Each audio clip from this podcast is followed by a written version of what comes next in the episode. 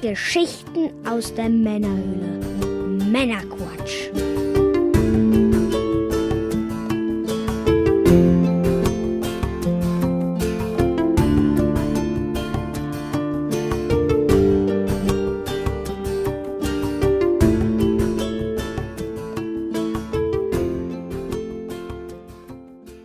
Willkommen zum Männerquatsch, zu einer Sonderfolge.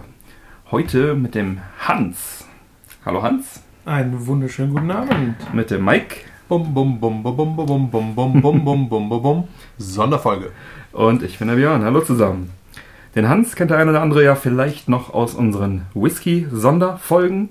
Und wir haben uns überlegt, mal abseits von Whisky den guten Hans auch mal einzuladen, um in einer wunderbaren Sonderfolge mit ihm zu sprechen. Das Thema verraten wir auch gleich. Ach, verraten wir es jetzt? Wir reden über Videotheken. Ja, wir sind hier beim Hans zu Gast. Beim Hans gibt es immer leckere Sachen. Und dann frage ich doch gleich mal, Hans, was genießen wir denn heute? Ja, heute genießen wir von der Manufaktur Jörg Geiger aus der Prisecco-Reihe den Prisecco Echt Bitter. Ein Oh. sehr schönes, äh, nicht alkoholisches Fruchtsaftgetränk, sprudelnd und schön trocken. Nicht alkoholisch. Ja, Interessant, das sieht nämlich etwas alkoholisch aus. Oh, Hört sich auch alkoholisch an. ja. Der Sektkorken, der knallt ganz schön. Ja, da bin ich ja mal sehr gespannt, was das äh, denn für ein feines Tröpfchen ist. zum Wohle. Prost. Hm. Riecht äh, zitrusfrisch. Oh. Das ist aber was Feines. Fruchtig. Ja, so eine Prosecco-Flasche, ne? Heißt ja auch Prisecco. Lustige Bäumchen drauf. Edles Etikett. Sieht fein aus. Und hinten raus vom Wermut eine richtig schöne Bitternote. Ah. Ja, also frisch und fruchtig auf jeden Fall. Mhm. Ja, es kommt gut. Richtig Das, äh, gut. Ein paar Blüten sind noch mit drin. Mhm. Birnen, Stachelbeeren, Quitten, Wermut, Kräuter, Blüten, Gewürze, Kohlensäure. ja, perfekt. Auf jeden Fall echt lecker. Nehmen wir das Fazit doch mal vor, vorweg, bevor wir es nachher vergessen. ja, äh, Hans, du bist jetzt das erste Mal bei uns in der Runde außerhalb von Whisky. Du bist äh, ja auch ein Video- und Computerspiel-Kenner, besonders im Indie-Bereich. Da beeindruckst du mich immer wieder mit deinem Wissen und hast mir auch schon das ein oder andere Spiel empfohlen. Erzähl uns doch mal kurz, wie bist du denn zum Spielen gekommen? Was spielst du so? Mal zwei, drei Sätze. Ja, zum Spielen gekommen, würde ich mal sagen, dass an aller, allererste, der, der allererste Berührungspunkt war eine, ich weiß nicht, ob ihr die kennt, eine Heimkonsole von Space Invaders. Mhm. Noch richtig in Monochrom. Der Bildschirm ähm, hat, äh, war, war äh, horizontal eingebaut und der Spiegel, äh, der da verbaut war, hat im 45 Grad Winkel dann das Ganze dir Mhm. entgegengespiegelt. Das Also war du so ein, hattest wie so ein kleiner ähm, Automat, so an sich. Genau, richtig. Du Cool. hattest also einen winzigen Automat, der Mhm. war vielleicht so groß wie eine DIN A4-Seite von der Grundfläche und äh, hatte dann, wie gesagt, so einen, so einen kleinen Bildschirm mit Spiegel, damit du das alles sehen konntest. Alles noch monochrom. Und ähm, ja, das war beim Bekannten meines Bruders zu Hause das Gerät und äh, habe ich, das war so der erste War Berührungspunkt. irgendwann in den 80ern vermutlich. Ähm, richtig, genau. Das war tatsächlich Anfang der 80er. Ähm, weiter ging es, äh, würde ich mal sagen, in Italien Mhm. äh, im Familienurlaub. Da war Mhm. nämlich am Campingplatz Mhm. auch so eine ganz kleine äh, Klassiker. Klassiker. mit so ein paar Konsolen. Äh, das war Schön richtig Arcade. gut. Genau, mit Nice. Arcade-Maschinen. Und äh, da war es äh, insbesondere Double Dragon was ich und mein Bruder sehr, sehr, sehr viel sich. gespielt haben. Da haben wir sehr viele Lira reingesteckt. Also Ja, das war auch meine Spaß erste gemacht. große Liebe, bevor Ja. sie dann von meiner bis heutigen großen Liebe abgelöst wurde. Ja, und welche ist das? Die Mortal neue? Kombat. Sehr schön. Die Mortal Kombat Reihe, die äh, zelebriere ich tatsächlich seit Teil 1, aber mit Double Dragon fing es an. Das habe ich mit meinem Ja. kleinen Bruder tatsächlich immer am Automaten gezockt. Die Welt ist klein. Äh, genau. Und da in dem Falle, ja, es war in Holland und es war in Belgien, wo wir das immer viel gespielt haben. Ich weiß gar nicht, was hat Belgien für eine Währung damals gehabt. Man weiß es nicht mehr. Auf jeden Fall ist sie Belgien dafür zumindest. reingewandert. Meine. Ja, richtig cool. Und äh, das hatte ich eben auch zusammen mit meinem Bruder und das war eine richtig coole Sache. Dann ging es weiter mit äh, dem ersten Computer, den wir zu Hause hatten. Äh, und äh, das waren 286er. Ah, direkt der PC-Gamer. Brandneues Gerät für die damalige Zeit. Hatte ganze 8 Megahertz.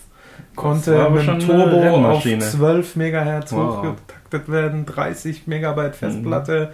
Also kriegt man ja nie voll. Nee. Nein, Und, du nie äh, vollkriegen. ja, und dort war es ähm, Space Quest 3. Das war tatsächlich so mit elf Jahren, zehn, elf Jahren war das mein erstes richtiges Computerspiel, wo ich richtig viel Zeit reingesteckt habe. Da ich noch nicht so gut Englisch konnte, Mhm. war das natürlich auch mehr Raten Mhm. und ich hatte Hilfe. Trial and Error statt Point and Click. Ganz genau. Und ich hatte auch viel Hilfe, denn man musste auch die Befehle selber Mhm. schreiben. Ach. Und äh, da hat mir jemand so die ganzen Grundbefehle beigebracht und so habe ich tatsächlich Englisch gelernt. Und äh, das gut. hat sehr viel Spaß gemacht. Da, ab da war es vorbei und dann alles, was mir in die Finger kam, wurde auch gespielt. Sehr cool. Tja, und du bist dann eher so in der PC-Ecke anzuordnen oder Richtig, Äh, hast du dann ähm, auch mal den Weg zu Konsolen gefunden? Also kon ich habe heute eine Konsole, Mhm. die benutze ich aber hauptsächlich, äh, um Blu-rays abzuspielen. Mhm. Das ist eine Xbox One S. Ja, äh, ich mache alles am auch dann PC. HD Blu-rays ab. Ganz 4K, genau, richtig. Und das 4K-Geschichte. ist der Grund, warum ich den gekauft habe. Physische keine Medien, da schlagen wir gleich die Brücke noch zu. Ja, Für unseren heutigen Thema. Genau. richtig. Ja, ähm, und äh, ansonsten benutze ich heute tatsächlich, weil ich Indie-Spiele liebe, wie Mhm. du schon gesagt hast, und die meisten Indie-Spiele am PC rauskommen, benutze ich einen Steam-Link, um äh, im Wohnzimmer wie auf der Konsole Mhm. zu spielen, obwohl mein Rechner das Ganze dann äh, übernimmt, da, die Rechenleistung. Ja, sehr cool. Gut, gut. Ja, dann bist du ja prädestiniert, auch hier äh, in, über Retro-Themen zu sprechen mit uns. Ja, Heute unbedingt. geht es ja dann um die Videotheken. Ganze Thema rund um Videotheken, also die Geschichte von, wie kam das auf, wie ging es unter, von damals bis heute. Und äh, ein paar Key Facts haben wir da zusammengetragen und wollen das Ganze gerne hier mit ein paar persönlichen Erinnerungen von uns dreien. Und äh, ein bisschen Trivia, Trivia darf dann auch nicht fehlen. Äh, wir sitzen hier heute in einem etwas ungewöhnlichen Setup zusammen. Wir haben jetzt, ähm, so wie wir es bei den Whisky-Folgen auch haben, das Aufnahmegerät auf dem Tisch stehen und nimmt den ganzen Raum ab. Wir sitzen uns also hier direkt an einer, an einer Stelle zu dritt. Das ist eine ganz gemütliche Runde, so ähnlich wie bei den Whisky-Folgen. Und ähm, ja, ein ungewohntes Setup für uns, aber trotzdem gut. wahrscheinlich etwas halliger, Ja, als ihr es sonst genau, gewohnt das, seid. erklärt, das erklärt die, Aber nichtsdestotrotz. die Soundqualität. Darauf wollte ich eigentlich auch hinaus. genau. Danke, Mike. Ja, dann wollen wir doch mal loslegen. Wann ging das los mit den Videotheken? Und äh, das hat mich überrascht, als ich das recherchiert habe. Laut Guinness Buch der Rekorde ist die älteste Videothek der Welt in Kassel. Sie wurde Tatsache? 1975 von Eckhard Braum in Kassel, also in Deutschland, gegründet, eröffnet. Ja, Überraschung ist es in Deutschland und Überraschung ist 1975. ähm, ja, hatte ich nicht äh, auf dem Schirm. Äh, erst in den späten 70ern, ich glaube 77, ist dann in Amerika die erste Videothek dann auch aufgekommen und äh, dann hat sie sich über die gesamte Welt verteilt. 1975, da waren Filme aktuell wie Der weiße Hai oder Einer flog übers Kuckucksnest. Ähm, diese Klassiker und die konnte man dann schon in der Videothek ausleihen. Die Hochzeit der Videotheken waren dann natürlich die 80er Jahre. Ende 1980 gab es bereits in Deutschland 1000 Videotheken. Und dort konnte man Filme leihen wie Shining, Star Wars, das Imperium schlägt zurück oder Blues Brothers. Eine gute Zeit. Eine gute Zeit. Diese gute Zeit der Videotheken. Ein Also guter Jahrgang. Ja. der, der Aufstieg ging dann also unaufhaltsam weiter. Das kam natürlich auch mit der Technologie, dass dann die Videorekorder eingeführt wurden. Anfangs gab es ja dann noch die drei Formate, Betamax, Video 2000 und VHS, was sich dann halt 1984 durchgesetzt hat. Vorher konnte man also noch alle drei Formate dann auch leihen. Und ähm, ja, das wurde halt immer populärer, dass die Menschen zu Hause Videorekorder hatten. Hat Und- sich auch tatsächlich das schlechteste Format durchgesetzt, ne? So rückblickend, die VHS ist ja wirklich nicht das äh, hochwertigste Das gewesen. ist richtig, ja. Das war Also- das günstigste, wie, wie so oft. Ne? Genau wie bei der CD. Ja. Oder wie bei der äh, Blu-ray. Die HD-DVD HD-DVD soll ja auch einige Vorteile gehabt haben. Zum Beispiel schnell äh, leichtere Produktion. Wer war das noch? günstiger. Der. HD-DVD war Nee, ich meine, wer der HD-DVD den Todesstoß gegeben hat, war das Warner? nee, Sony mit dem Sony? Blu-ray. Sony? Sony waren die einzigen, die äh, auf Blu-ray gesetzt haben. Und äh, so war es dann so, dass 1983 auch schon äh, über 4800, sagen wir es genau, 4850 Videotheken verfügbar waren. Dem gegenüber standen 3664 Kinos. Äh, eine gute Zeit, also für Videotheken und auch für Kinos. Quasi das erste Mal, wo es sich gekippt, äh, wo es gekippt hat, wo ne? es gekippt hat, aber halt auch so viele Kinos und so viele Videotheken hat Deutschland danach nie wieder gesehen. Nein. Ja, und es war sogar so, dass in Supermärkten, Tankstellen, Fahrschulen, TV, Fachhandel gab es überall kleine Videoecken, wo du Videos tatsächlich leihen konntest. Das war also in den Anfang der 80er wirklich ein Riesenboom. Überall konntest du Videos leihen. Ja, das setzte sich dann also durch die 80er fort bis in, den- in die 90er. Da gab es dann so ein, nochmal so eine Art Höhepunkt, was Videotheken angeht zumindest. Denn 1990 gab es deutschlandweit 9500 Videotheken. Gut, die Hälfte davon in Nordrhein-Westfalen übrigens. Hätte ich auch nicht gedacht. Und äh, da konnte man 1990 Filme leihen wie Feuer, Eis und Dynamit, Im Oh, Land ja. der Raketenwürmer, Turtles, so ein Satansbraten, Gremlins 2, Oh. haben wir auch schon drüber gesprochen. Zurück in die Zukunft, Kevin allein zu Hause und The Goodfellas. Einer meiner absoluten Lieblingsfilme. Ja. Ja, Mitte der 90er Jahre setzte dann die Digitalisierung ein und Formate wie die Video-CD kamen langsam auf. Überhaupt setzten sich äh, zu der Zeit das Medium CD dann auch endgültig durch. Mitte bis Ende der 90er Jahre wurden dann auch die CD-Brenner erschwinglich. Formate wie DivX oder Super Video CD sorgten dann auch für eine relativ hohe Verbreitung an äh, Raubkopien. Ja, und der Downfall war eingeleitet. Der, der Niedergang, zumindest langsam. Denn äh, trotz der Konkurrenz und durch, trotz der Raubkopien gab es im Jahr 2000 noch 4591 Videotheken. Deutlich weniger als 1990, Zur aber Hochzeit, ja. immer noch äh, eine ordentliche Zahl. Ja, und im Jahr 2000, was haben wir da für Filme gesehen? Memento, Gladiator, Snatch, Oh. großartiger Film. Was hat er gesagt? Oder, oder Final Destination. Ja, und da war dann auch ein, ja, ein Mediumwechsel. Also wer da im Geschäft bleiben wollte als Betreiber, der musste dann halt langsam aber sicher die VHS-Filme aus den Regalen räumen und der DVD Platz machen. Seit den 70er Jahren gab es VHS und dann 25 Jahre später mussten die dann so langsam mal Platz machen, dem DVD-Medium weichen. Äh, auch wenn VHS-Rekorder wurden noch bis ins Jahr 2010 tatsächlich äh, produziert. Aber es dann halt so langsam ausgefadet in den, in den Nullerjahren. Ja, das war auf jeden Fall eine Investition, die man als Videothekenbetreiber tätigen musste, die natürlich dann auch finanziell äh, etwas Belastung mit sich brachte. So ein Mediumwechsel. Gut, aber alle 25 Jahre kann man das ja eigentlich mal machen. Sollte man eigentlich auch mit rechnen. Ja. Zur Anfangszeit konnte man sich ja tatsächlich auch noch die DVD-Player leihen in der Videothek. Das stimmt. Ja. Also ich glaube sogar bis zum Ende hin. Videorekorder im Übrigen auch in den 80ern. Ja. Ja, ja das stimmt. Ja, zur Anfangszeit 80ern waren haben die Videorekorder auch noch 1000 Mark richtig gekostet. Geld gekostet, ja. Das, äh, ja, neues Medium, ne? Ist ja mit allem ein bisschen so. Ja, in den 2000er, in den Nullerjahren kamen dann äh, auch noch weitere Ideen auf, wie man denn das Videothekenkonzept noch äh, revolutionieren oder weiterentwickeln konnte. Da kamen erste Filmautomaten auf, wo, also quasi eine Videothek in einem Automaten, irgendeiner Tanke oder so, wo man dann Filme leihen und wieder wegbringen konnte. Das Ganze hat sich aber nicht so richtig bewährt oder durchgesetzt, weil die Auswahl der Filme natürlich relativ klein war in so einem Automaten.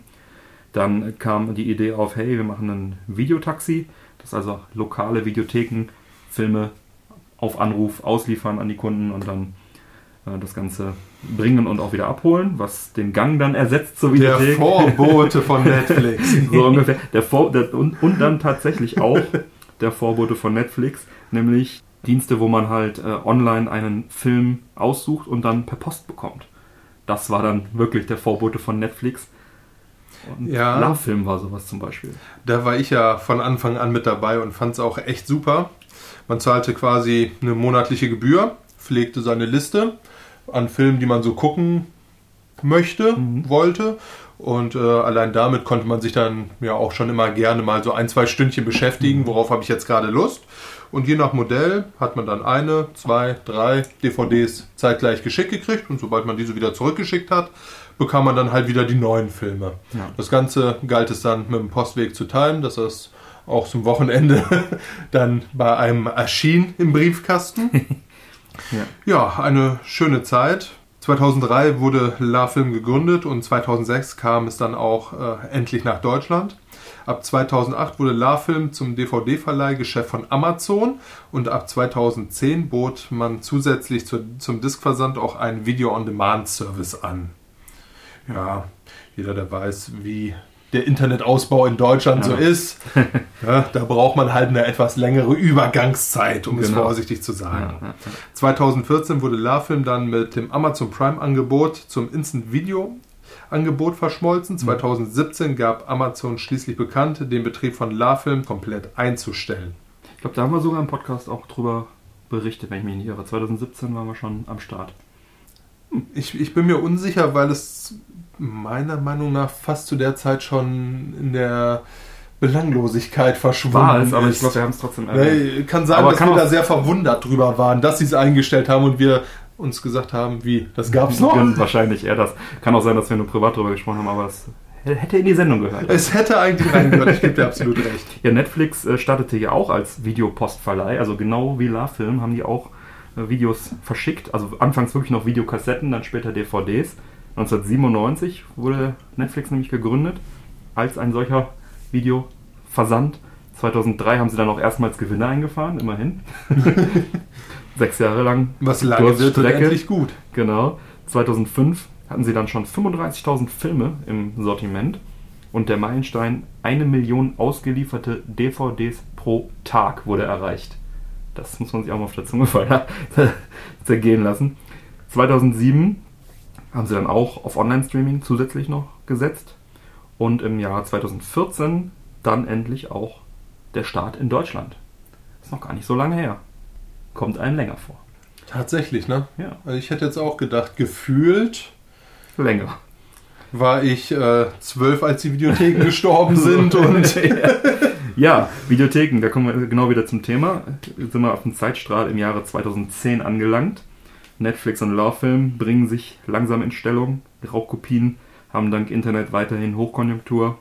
Und das, äh, der nächste Mediumwechsel, nämlich von DVD auf Blu-ray, steht an, was die Videotheken dann auch nochmal zusätzlich finanziell belastet. Ne?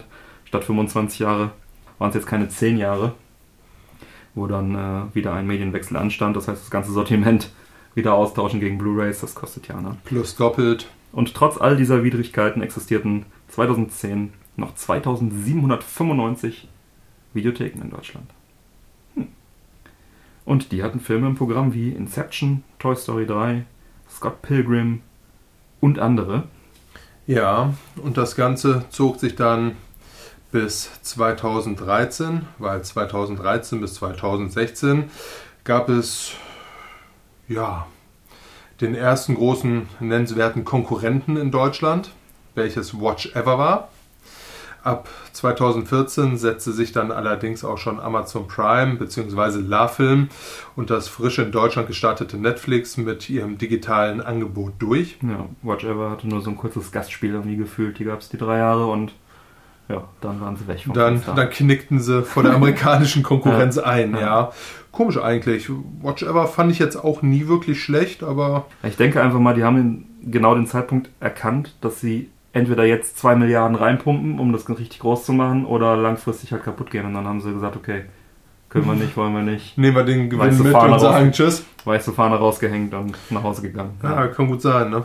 Erschwerend kam allerdings auch noch hinzu, dass man mittlerweile überall digitale Filme angeboten bekommen hat. aller in den 80er Jahren, wo man in Supermärkten, Tankstellen sich Filme leihen konnte, Ja. boten nun Amazon, die Konsolenplattformen Sony, Microsoft, Telekom, Vodafone, Alle. im Grunde alle iTunes. Alle. überall Kon- Filme digital, zum Ausleihen ja. an, welche man sich digital ausleihen konnte. Hat es nicht besser gemacht. Hat es für die Videotheken nicht besser gemacht? Nein, weiß Gott nicht. Spitzte sich weiter zu die Lage und so sind wir jetzt im Jahre 2017, wo der Branchenverband IDV das letzte Mal offizielle Zahlen auch jetzt bereitgestellt hat. Da waren es noch ganze 601 Videotheken in Deutschland, davon 108 in NRW. Wird langsam sehr dünn das Eis. Traurig. Ja, auch der Umsatz halbierte sich. 2017 waren es nur noch 81 Millionen Euro. Immer noch? Ja, Uiuiui. ja, im Vorjahr waren es halt noch 100, über 160, ne? Und äh, ja, die Kunden blieben natürlich auch weg. Hatte man im Jahr 2000 noch 14,5 Millionen Kunden, waren es dann 2015 noch 4,8 Millionen und 2017 noch 2,6 Millionen. Also die Basis brach dann auch weg. Immer mehr Karten wurden gekündigt, zurückgegeben, wie auch immer. Ne? Jetzt schreiben wir das Jahr 2019. Da liegen jetzt noch keine offiziellen Zahlen für vor. Allerdings äh, gehe ich mal ganz stark davon aus, dass der Trend sich nicht deutlich umgekehrt hat in den letzten zwei Jahren. Und das ist eigentlich nur noch eine Frage der Zeit, bis es halt keine oder nur noch eine Videothek in Deutschland gibt. Also das äh, Videothekensterben wird weitergehen und äh, es ist ein, Legst Mo du dich da fest? ein Modell auf dem Weg nach draußen. Leider, ja, leider muss ich mal sagen dazu. Denn äh, ja, gibt natürlich viele schöne Erinnerungen, die man auch an Videotheken hat und es hat ja nicht nur Nachteile. Ne? Was verlieren wir, wenn durch das Videotheken sterben? Da könnt- könnten wir auch mal kurz drüber sprechen. Denn äh, die Frage ist ja, Videotheken braucht kein Mensch oder ne, digital immer besser, viel besser? Ist das der heilige Gral? Oder es geht tatsächlich irgendwas verloren. Also ich persönlich mochte halt immer Videotheken, besonders halt, ja, du konntest halt dort ähm, hingehen und ja, ist schmökern das richtige Wort dafür. Du konntest, konntest dort halt hingehen und dich inspirieren lassen. Du konntest, hattest riesen Regale voll mit Filmen, nach Genre sortiert, ja. Wo Und du hast Fachgespräche geführt. ja, du hast, äh, du hast dort Es war so ein bisschen wie mit den Hundebesitzern, ne? Oh, du hast auch einen Hund, ja schön. Guck mal hier, ich habe den geguckt. Ja. Ach toll, du hast diesen Film dabei, dann würde ich mir den auch noch angucken. Ja. Das müsste dir doch auch sehr gut gefallen. ganz genau. Es war einfach eine nette Zeit, Ja, auch und- immer in so einer Videothek. Ja, und du hast halt die ganzen die Wände voll zig Filme gehabt, hunderte, tausende Filme gehabt. Du konntest dir die alle anschauen, du konntest äh, das Cover durchlesen, die Bilder anschauen. Äh, es gab da, da hingen die Charts, die Verleihcharts, die Genre-Charts, die Empfehlungen der Mitarbeiter, wie auch immer. Ja, man war halt nicht so einem Computeralgorithmus irgendwie ausgeliefert. Ja, und man konnte dann wirklich in Ruhe nach Filmen schauen. Und äh, wie oft kam ich mit Filmen aus dem Laden raus, von deren Existenz ich beim Reingehen des Ladens noch keine Ahnung hatte. Ja, also man hat einfach da Schätzchen gefunden. Ganz oft wurden halt dann auch Filme und Spiele aus dem Sortiment rausgenommen und dann meist auch preisgünstig verkauft. Das war auch eine sehr schöne Sache, sodass man sich dann einen neuen Film geliehen hat und dann vielleicht noch ein, zwei alte Filme oder Spiele dann auch gekauft hat. Ne? Also die Hälfte meiner Sega Dreamcast, von meinem Sega Dreamcast Full Set, habe ich aus der Videothek in Cast, als sie das irgendwann rausgeramscht haben. Also äh, das war dann für kleines Geld, konnte man da einfach dann auch Spiele abgreifen. Ne?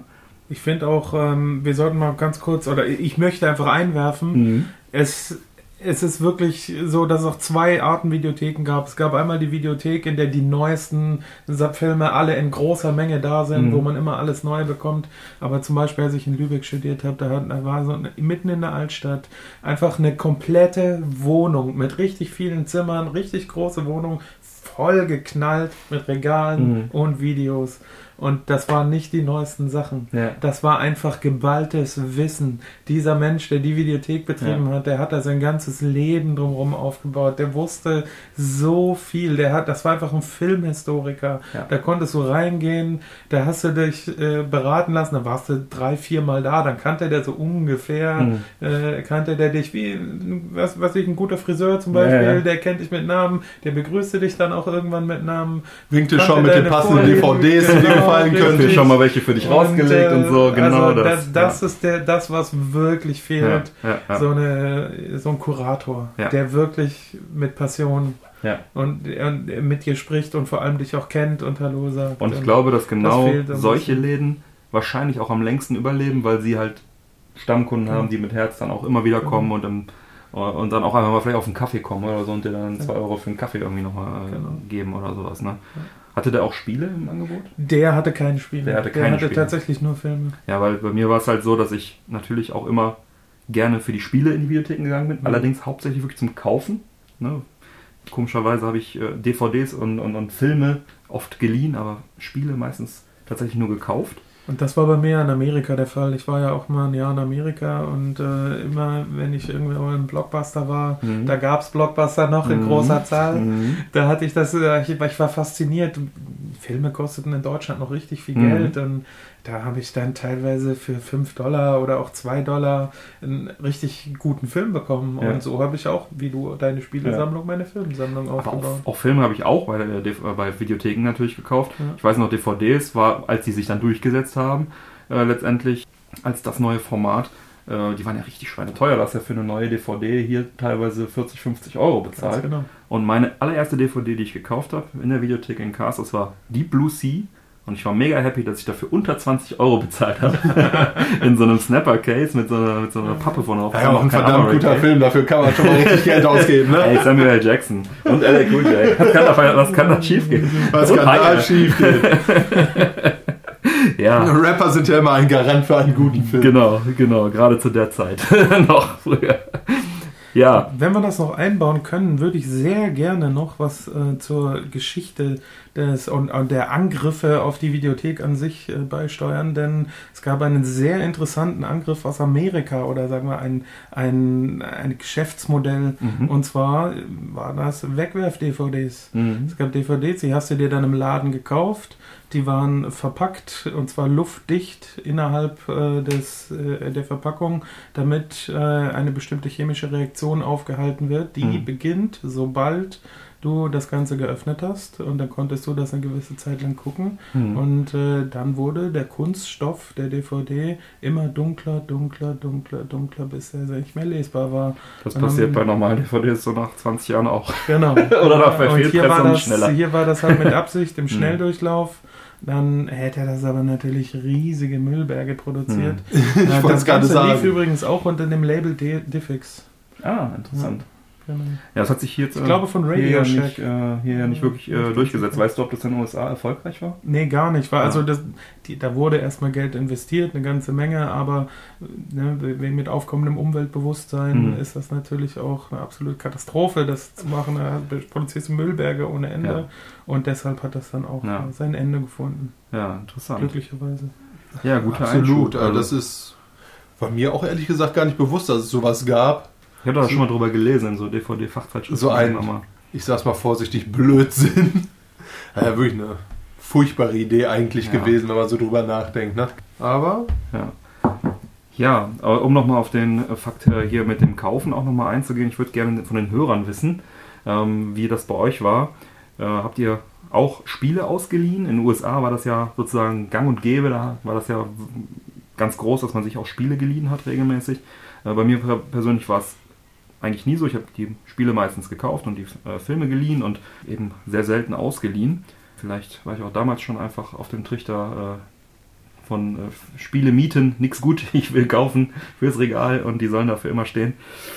Ähm, ja, würde mich interessieren, wie es bei den Hörern war. Ähm, wie war es denn bei euch beiden?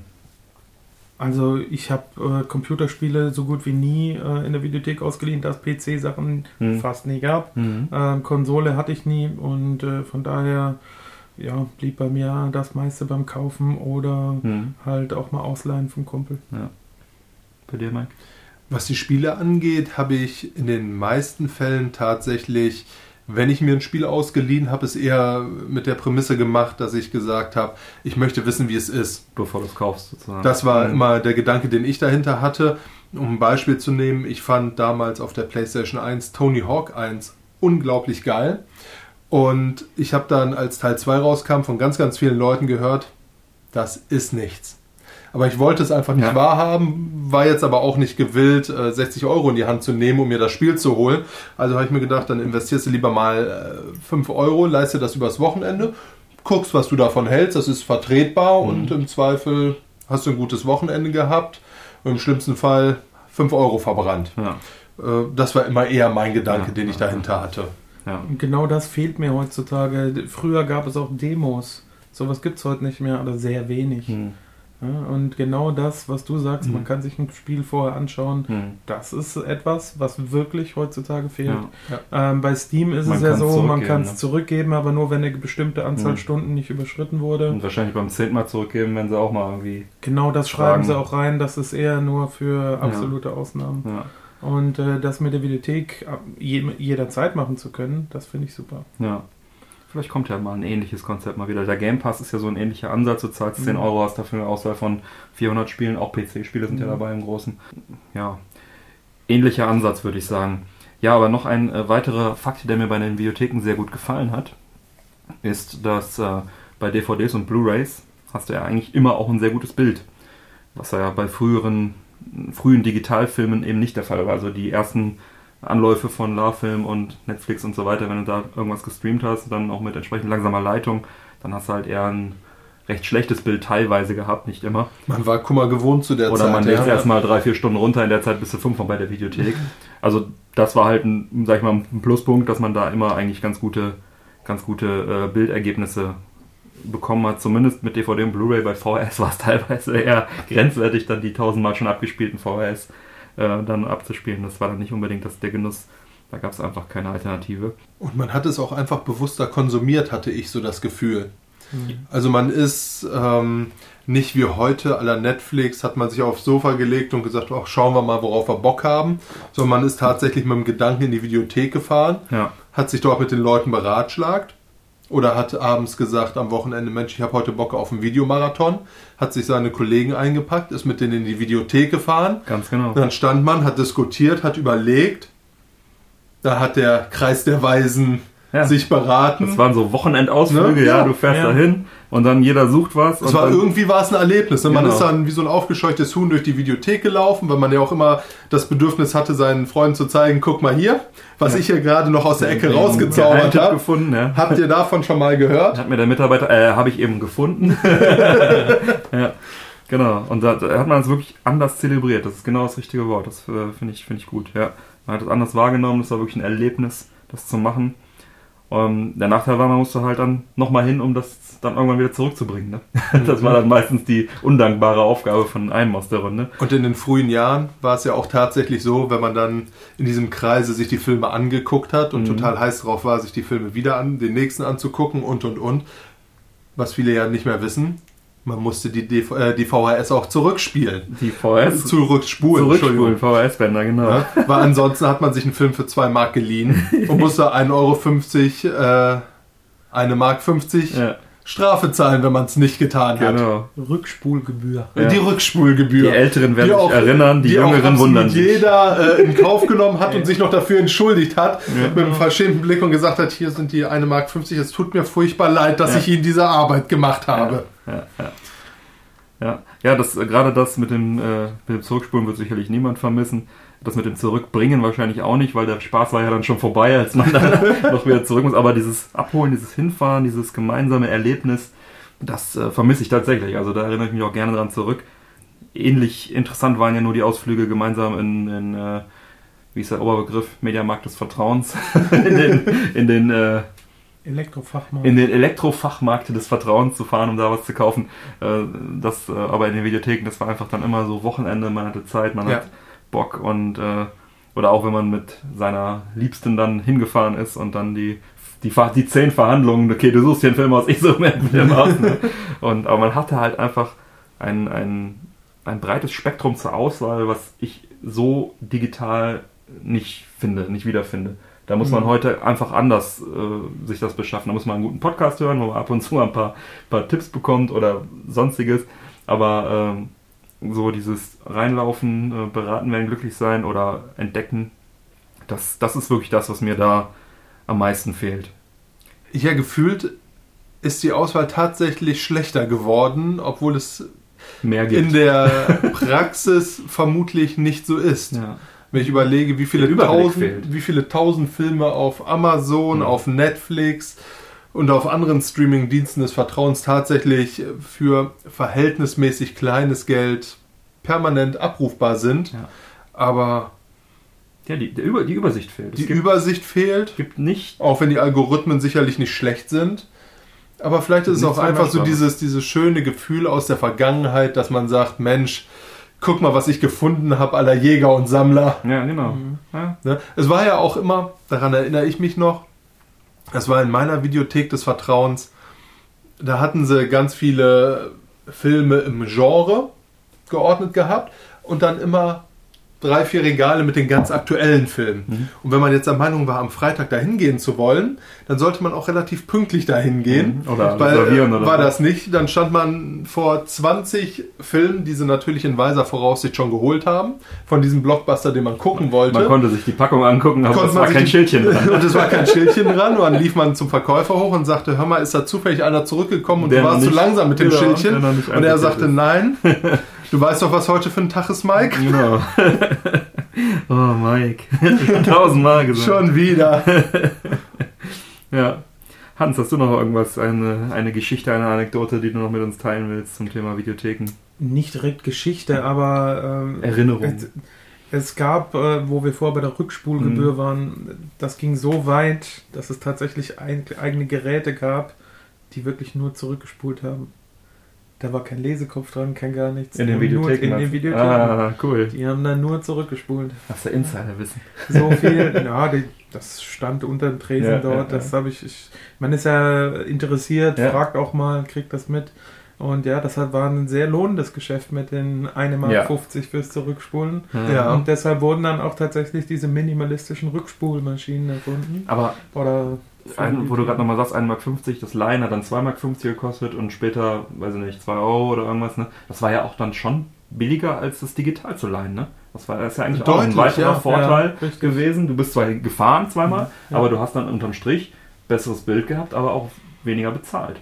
Also ich erinnere mich hier digital, was mir da angeboten wird, da zahlst du Ja. 5, 6, 7 Euro äh, fürs Leihen. Und da hast du auch andere Soundoptionen. Also Ja. auf einer Blu-ray hast du ganz andere auch Soundsachen wie Dolby Atmos zum Beispiel. Mhm, Das gibt es genau. nicht beim Stream. Ja. Genauso wie 3D. Also ich wurde schon tausendfach für tot erklärt. Ich finde 3D für zu Hause immer noch super. Mhm. Ähm, also ich bin da großer. Fan von. Und das Daten. geht mit Streamen halt nicht. Ja.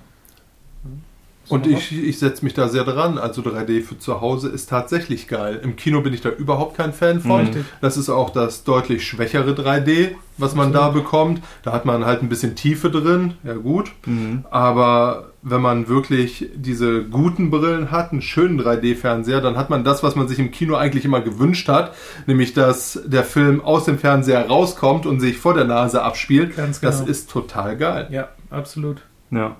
Natürlich gibt es auch Filme, bei denen es besser oder schlechter Mhm. funktioniert, aber ist es, wie du schon sagtest, Pixar ist da so ein, für mich so ein. Maßstab Ganz für. genau. Die Absolut. machen einfach.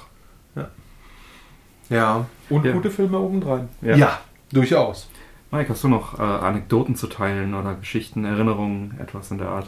Ja, also es war ja eher in meinen jüngeren Jahren, wo ich mich so daran erinnere, wo bei mir die, äh, die Videotheken aufkamen. Das war irgendwann mit 15 bis 21. Das war so meine Hochzeit Mhm. eigentlich. Ja, mir auch. Und ich erinnere mich daran, wir hatten drei Videotheken, wo wir immer hingegangen sind. Mhm. Aber so meine Lieblingsvideothek, das war die Videothek Videobuster in Neuss. Da konnte man dann Auch schon schon ab 16 Jahren reingehen. Das lag einfach daran, dass sie den ab 18 Bereich komplett abgesperrt haben. Mhm. Da muss man durch eine Tür durchgehen, die hinter dem Verkauf selber war. Das heißt, da war auch immer ein Verkäufer, der da ein bisschen ein Auge drauf gehalten hat, dass man da jetzt als kleiner Junge nicht reingeht. Habe ich mir zwei Jahre lang unheimlich spannend vorgestellt, da reinzugehen. Als ich dann endlich 18 war, bin ich da auch endlich mal reingegangen und dachte mir, oh, welch Wunder, was für tolle Spiele und Filme mich hier erwarten. Es waren halt ein paar Pornos, die da rumstanden. Das war jetzt nicht so spektakulär. Ein paar 18er Titel. Ein paar 18er-Titel, ähm, Ja. Die dann auch mal geliehen wurden, wo man auch mal Spaß hat. Auch ein, zwei Computerspiele tatsächlich, Mhm. die ab 18 waren, die man da mal mitgenommen hat. Aber alles in allem, ja, wie man es sich mit 16 vorstellt und wie es dann mit 18 ist, ist dann halt auch ein Ja. ellenweiter Unterschied. Ja, ja, ja. Ähm, ja, und woran ich mich einfach unheimlich gerne immer noch erinnere, was ich aber auch eben schon erzählt habe, ist im Endeffekt so dieses Riesenerlebnis, was man Ja, gehabt hat. genau. Man hat sich abends zusammen telefoniert mit Freunden, ist mit drei, vier Leuten in einem kleinen Polo erstmal zehn Kilometer Richtung Videothek gefahren.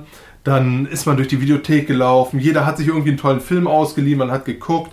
Bei Videobuster gab es dann am Wochenende immer diesen Leih dir 3, bezahl 2 Deal. Den wir dann natürlich auch immer ordentlich ausgeschöpft haben. Meistens haben wir dann sogar sechs Filme mitgenommen und haben dann den Freitag und den Samstag uns noch Filme angeguckt. Ja. Und wo man gerade da war, genau gegenüber war eine sehr gut aufgestellte Tankstelle. Da gab es dann noch Chips und Cola. Dann hat man sich ein riesiges Buffet aufgebaut, hatte die Filme dabei, kurz gestritten, welchen gucken wir uns zuerst an, saß dann mit seinen Jungs im Wohnzimmer und hatte einfach ein schönes Wochenende für Ja. verhältnismäßig kleines Geld. Auch- haben die ja später auch noch sich Richtig, richtig, ja. Ja. Die hatten sie dann auch, dann konnte man da fertiges Muss- Popcorn musste man nicht mehr über die holen. Straße. ähm, Ja. ja, und was mich halt auch einfach heute immer noch sehr wundert, wir haben es ja auch eben schon mal angesprochen, Mhm. diese verhältnismäßig kleinen Preise, die man hatte. Also man hat ähm, sich irgendwie drei Filme für sieben Mark ausleihen können, grob, Ja. nagelt mich da jetzt nicht auf den Cent fest. ja, war jeden Fall Ne? absolut okay. Und wenn ich jetzt heute überlege, wenn ich jetzt meinetwegen auf Amazon gehe und mir dann einen aktuellen Film ausleihen möchte, und damals waren das auch die aktuellen Filme, da hat man keinen Unterschied gemacht, ob man sich einen Schwarz-Weiß-Film aus den 60ern geholt hat oder der Meinung war, sich einen top aktuellen Film zu holen. Es hat alles seine 2,50 Mark Es gekostet. gab auch, glaube ich, ein paar günstigere. Ja? Ja, ja. Es gab so zwei verschiedene Farbkategorien, aber wir waren meistens eh in derselben.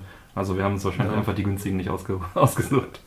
Auf jeden Fall, wenn ich dann heute so überlege. Aber es war günstig und noch günstiger. Ja. So.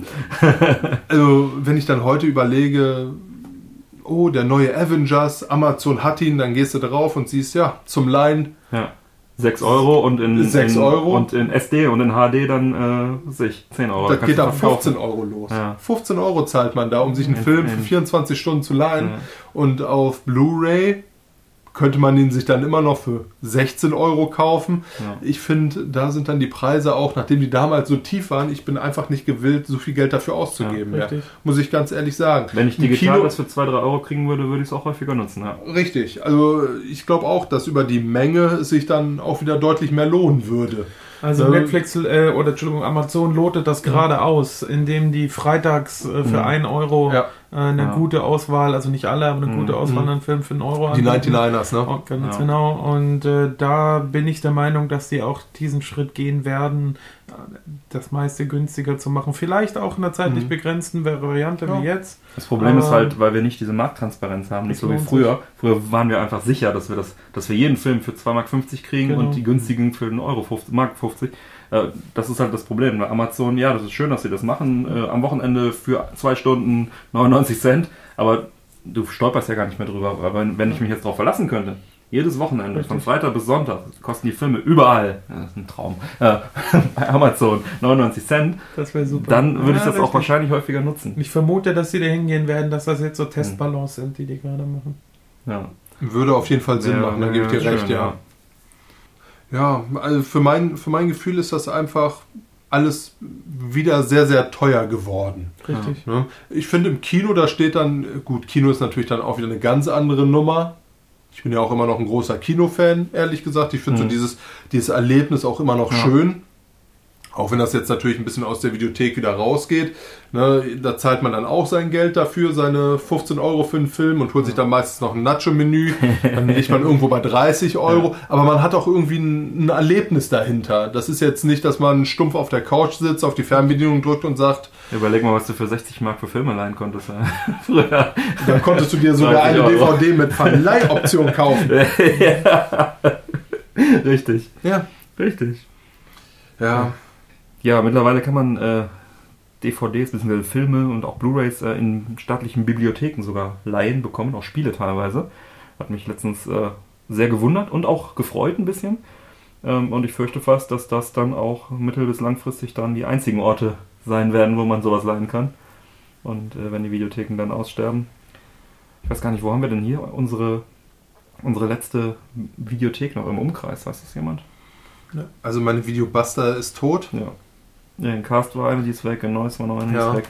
Buster ist weg, auch ein Neues und ich glaube Mönchengladbach ist die nächste und dann, und dann wird es auch Krefeld vielleicht noch. Und dann Ruhrgebiet. Ja, es ist, wird sehr dünn. 601 waren es 2017 noch. Ja. Ja, wie du gerade schon sagtest, Verleihoption, wenn man so, eine, äh, so einen Film mal aus irgendwelchen Gründen nicht mehr zurückgeben konnte, weil man ihn verloren hat, der Hund hat ihn gefressen, wie auch immer, dann äh, wurde es auch richtig schnell richtig teuer. Ja, absolut. während der ersten äh, Lizenzen, die man für das Verleihen von VHS-Kassetten in Deutschland sich äh, erwerben konnte, musste man tatsächlich 300 Mark dafür zahlen, Hm. um das Recht zu haben, ein, Als Betreiber. Ne? als ja. Betreiber eine DV äh, einen Film, eine VHS zu verleihen. Ja. Ja, sind und, heutzutage rund 50 Euro für eine DVD bzw. Blu-ray mit Verleihrecht und einem sogenannten Verleihfenster die Obergrenze. Ja, ist günstiger geworden. Aber stell dir vor, so hier, keine Ahnung, ein dummes Kind hat äh, König der Löwen aufgegessen auf VHS, dann mussten die Eltern halt 300 Mark bezahlen.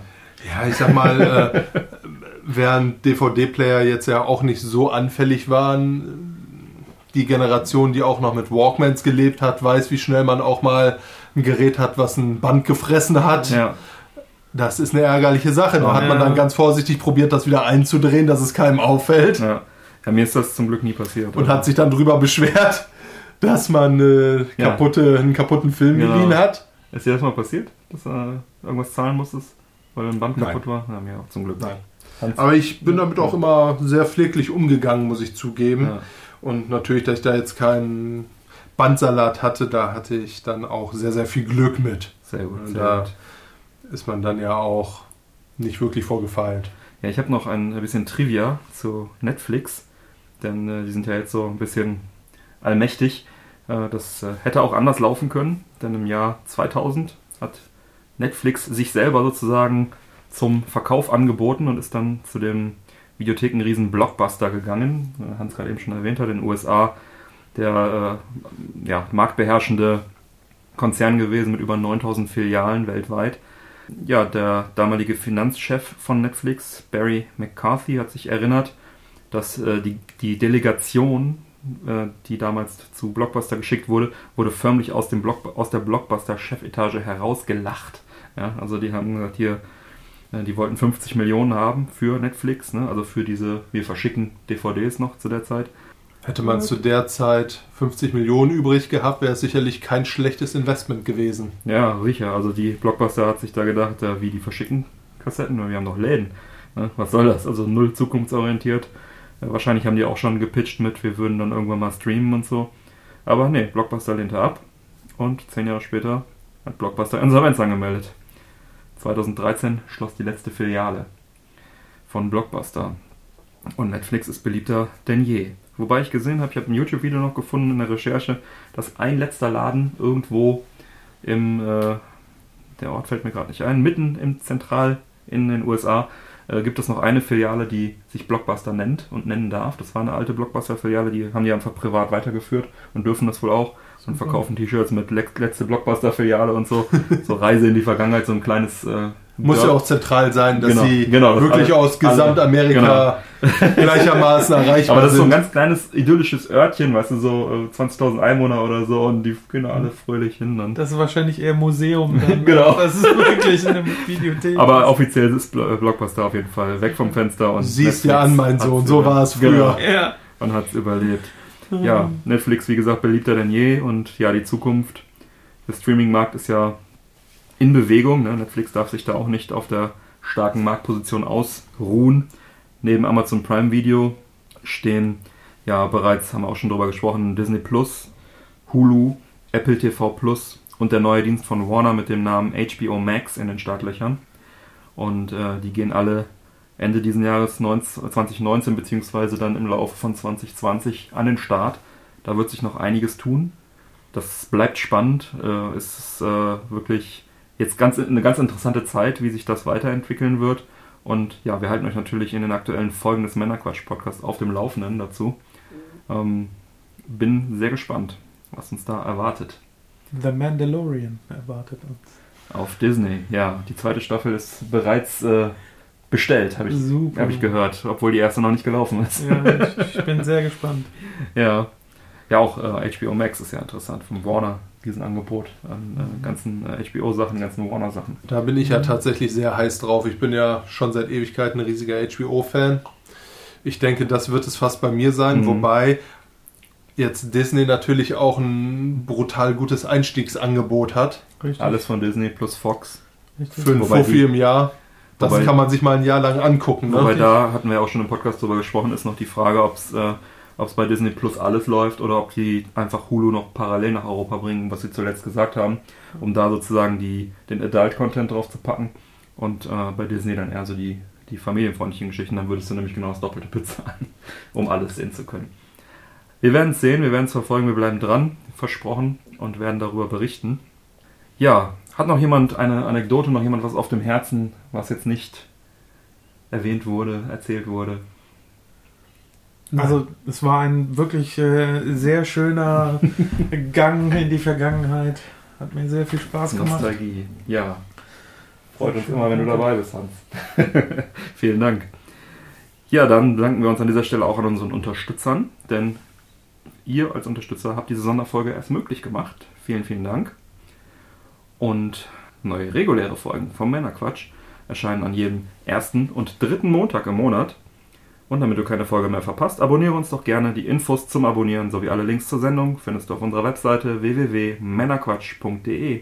Erfahre im Bereich, auf unserer Webseite im Bereich Support Us, wie du uns am effektivsten unterstützen kannst. Wir laden dich ein, dort zu schauen, was du für uns tun möchtest.